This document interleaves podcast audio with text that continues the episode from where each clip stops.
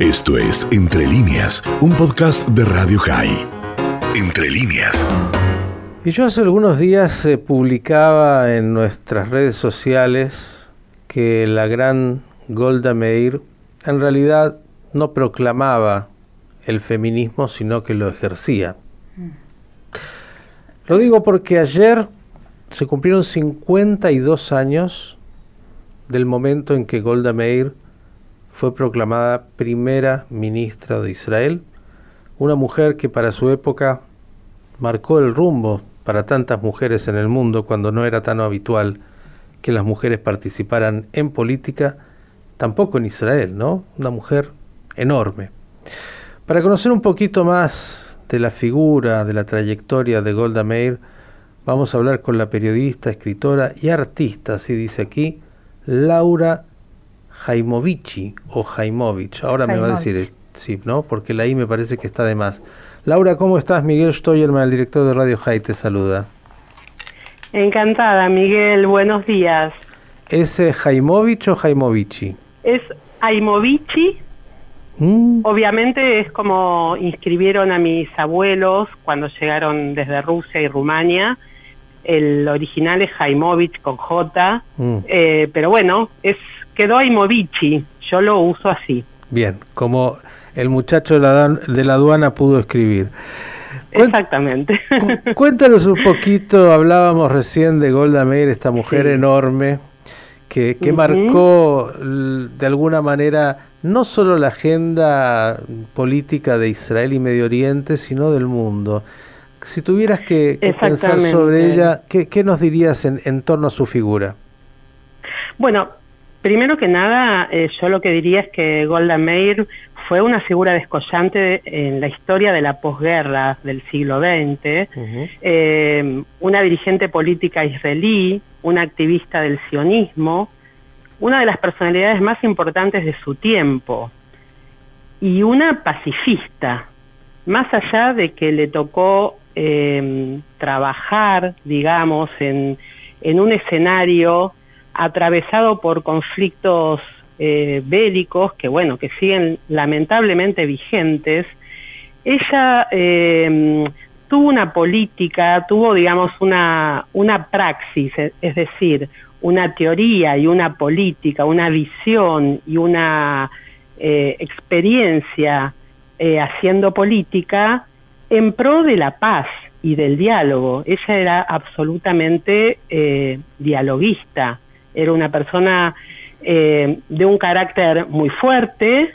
Eh, obviamente, vos hablabas de feminismo, Miguel, y bueno, en esa época es verdad, no se hablaba tanto de feminismo eh, como hoy, pero bueno, ella marcó, marcó un rumbo con su personalidad aguerrida, su gran capacidad intelectual, y hay algo interesante en su historia política, y es que, eh, bueno, sabemos que, ella nació en Kiev, en, en, una familia muy humilde. Voy a contar, digamos, esto para darle un marco, eh, digamos, a, su biografía personal, porque a mí me, me parece que siempre es interesante articular lo personal, lo subjetivo, con eh, la acción política y social de las personas. Absolutamente. Entonces yo te decía Vos cortame si querés. No, no, no, no, te escuchamos con atención. Eh, perfecto, pero bueno, yo decía que, bueno, que ella nació en un,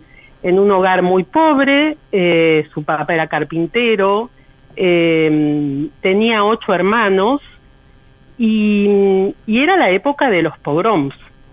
ella, a ella le tocó ver a su papá tapiar la casa con tablones de madera impidiendo, digamos, las avalanchas de, los antisemitas, ¿no? Del, digamos, del, de, los eh, soldados que trabajaban para el zar y que tenían esa ideología, ¿no? los judíos eran este, los enemigos. Entonces, con, con esa vivencia desde niña, eh, armó una conciencia muy clara de dónde tenía que estar parada y además eh, de la necesidad de que el pueblo de Israel, cosa que después obviamente en la Segunda Guerra Mundial, con la Shoah, etcétera, etcétera, se confirma la necesidad de un territorio propio, ¿no? Em, pero bueno, te decía que este, ella eh, tenía una mamá bastante autoritaria, por lo cual ella trata, em, digamos, de, de, zafar, entre comillas, de, digamos, de, de, em, de la cercanía de su mamá, su papá se va a Estados Unidos a tratar de eh, abrir un camino para toda la familia y ella eh, aprovecha que su hermana mayor se casa y se va a vivir con su hermana para no estar con su mamá. Entonces ahí con su hermana, con este el marido de su hermana, su cuñado, ella empieza a aprender un poco esto de qué significa participar en política, luchar. Y, bueno, y luego se va a vivir a, Estados Unidos con, la familia, eh, donde, bueno, estudia, se forma y, bueno, y se convierte en una dirigente eh, de carácter internacional, ¿no? Pensaba nada más este eh, sobre esto que decías de, de la madre tan, eh, ¿cómo la, mencionaste? Eh, autoritaria. Autoritaria, bueno, viste como la matriz hace lo suyo y, uno termina repitiendo, porque no es que Golda lo haya sido, pero no hubiese podido ser quien fue si no hubiese tenido un carácter también muy fuerte. Exacto, ¿Mm? exacto. Es que para las mujeres eh, no, no sé, es muy difícil, porque bueno, inevitablemente voy a hablar un poquito de feminismo, ¿no? O voy a hablar un poquito de patriarcado, eh, porque una cosa surge a partir de la otra. Eh, para las mujeres hacernos un espacio de poder, y el poder no necesariamente es algo negativo, el poder es poder hacer, y el poder es, este, es ocupar espacios, ¿no? Eh, es muy difícil en un sistema donde está invisibilizada la labor de la mujer que empieza por ser la de la reproducción y la educación de los hijos. Bueno, en otro momento. En otro momento, Laura, vamos a, discutir esto porque porque creo que hoy también los hombres tienen el mismo desafío. Ya a esta altura creo que las mujeres tienen más poder, siempre tuvieron más poder y hoy también lo tienen de facto. Habrán situaciones todavía es que donde no es un tema y, con esto cierro, no es un tema de eh, hombres contra mujeres. Así es. Es el patriarcado le hace mal también a los hombres. Pero lo hablamos otro día. Absolutamente. Pero quiero ir a Golda Meir también en lo siguiente, porque eh, eh, esta fue una mujer, claro, para el mundo, de las primeras que, que tuvo este nivel de exposición pública, pero también tiene que ver con ese Israel fundacional donde, bueno, el modelo socialista, venido en gran parte también de la Unión Soviética y de lo que era ese bloque, tanto lo que era eh, el partido Abodá, Mapai, permitía una igualdad entre los hombres y las mujeres y donde convivían. De hecho, Golda fue una especie de, hija, por decirlo así, de protegida de Ben Gurión. Eh, no es casual que ella haya podido en la política israelí evolucionar porque no no empezó, digamos, con, llegando de un día a otro, sino que ya desde antes, como decías, de la creación del Estado, tuvo rol y roles muy importantes de lo que era eh, el, el poder que Ben Gurión ejercía. Exactamente. Golda, eh, digamos, empezó trabajando eh, muy cerca de los sindicatos por, digamos, la lucha de las mejores condiciones de los trabajadores y de los refugiados judíos. Y, sí, ella, digamos, su primer cargo público fue justamente el de embajadora en la Unión Soviética entre el año 48 y 49. Eh, luego trabajó en el Parlamento hasta el año 74 y bueno, como miembro del Partido Laborista accede al puesto de primer ministra casi, te diría, empujada, eh, porque no recuerdo en este momento el, el nombre, por ahí este, usted, vos o, tus compañeros me pueden ayudar, pero había otra persona, otro candidato para ser primer ministro, pero bueno, esta persona eh, fallece, entonces Golda con 71 años y una eh, salud eh, frágil, porque ella, no nos olvidemos, tenía leucemia, accede al cargo de primer ministra.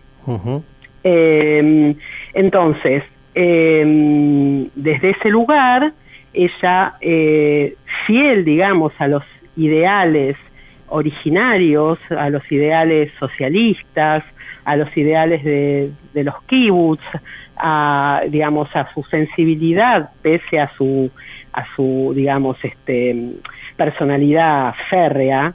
Eh, ella era una persona muy eh, permeable a lo que le pasaba a la gente, digamos, más dentro de la sociedad. Eh, bueno, empieza a llevar adelante una política en donde, bueno, hay halcones dando vuelta, de un lado y de otro, adentro y afuera. Y bueno, sabemos que, digamos, que llegó tarde, por decirlo de algún modo, a, a la guerra de Yom Kippur, una guerra que ella no hubiera deseado no participar, este, porque no era la política de ella, no era la de eh, la política preventiva de las guerras, ¿no? Un concepto que se, se ha usado bastante. Eh, de todos modos, bueno, ella este, tuvo que llevar adelante estas acciones eh, bélicas, digamos, comandarlas, y, y, bueno, y aunque llegó tarde, fue una guerra que, entre comillas, se ganó, pero bueno, ella a partir de eso quedó debilitada en el poder y tuvo que retirarse. Eh, bueno, este eh, fue una persona que eh, también se dedicó mucho a su propia familia, vivió un tiempo en un kibutz, al, a los pocos años de dejar el poder político ella este, falleció. Y, y hay múltiples formas de, hay y hubo múltiples formas de llegar a la figura de, Golda, porque existen libros, biografías sobre ella, han habido eh, magníficas este, comedias musicales y obras de teatro, incluso acá en Argentina, no hace tanto hubo una obra de teatro eh, que se llamó eh, con su nombre, Golda Meir, Cuestión de Estado, eh, que lo, la interpretó la actriz Marina Muniza en, en un teatro independiente, no Avestruz, eh, donde, bueno, se ven todas sus contradicciones, porque era humana y, y, los humanos somos contradictorios, como dice Walt Whitman, el gran poeta norteamericano de la democracia, soy vasto, me contradigo. Mm. Eh, ella fue una mujer contradictoria, ¿quién no? Eh, pero bueno, a mí me parece eh, importantísimo recordarla, eh, reivindicar todo lo que ella hizo bien, eh, criticar, porque bueno, yo como periodista, este, me parece que la, digamos, la visión crítica de la realidad es fundamental, eh, no idealizar a los líderes, porque eso nos da potencia a cada uno. O sea, si nosotros eh, podemos ver lo que somos, podemos comprender también a los que están eventualmente arriba. Bien. Eh, bueno, también quisiera recordar que, que, Golda era una mujer con un gran sentido del humor, un humor ácido, era una persona tenaz, sin miedo, una terca luchadora, que como dije antes y lo quiero volver a repetir, priorizó el diálogo como herramienta para la convivencia, eh, y que bueno, que, que, que su sionismo eh, tuvo mucho que ver con la necesidad de constituir un territorio, una nación, un Estado en la Palestina eh, que había sido eh, mandato británico, ¿no? Eh, así que bueno, esta sería mi visión de Golda, seguramente eh, se entrecortó. Eh, pero bueno, sí, Miguel, te escucho. No, no, no, te, te, escuchamos obviamente con mucha atención, se había entrecortado en el último instante, creo que hiciste una semblanza obviamente de una figura enorme de Israel y de la humanidad y vale la pena evocarla cuando, bueno, como decía, ¿no? La mujer en esas épocas era mucho más difícil que accediera a cargos de responsabilidad más en un país con una situación bélica tan compleja eh, como Israel y ella tuvo que, bueno, ponerse al frente no solo en la guerra Yom Kippur, sino en tantas situaciones límites.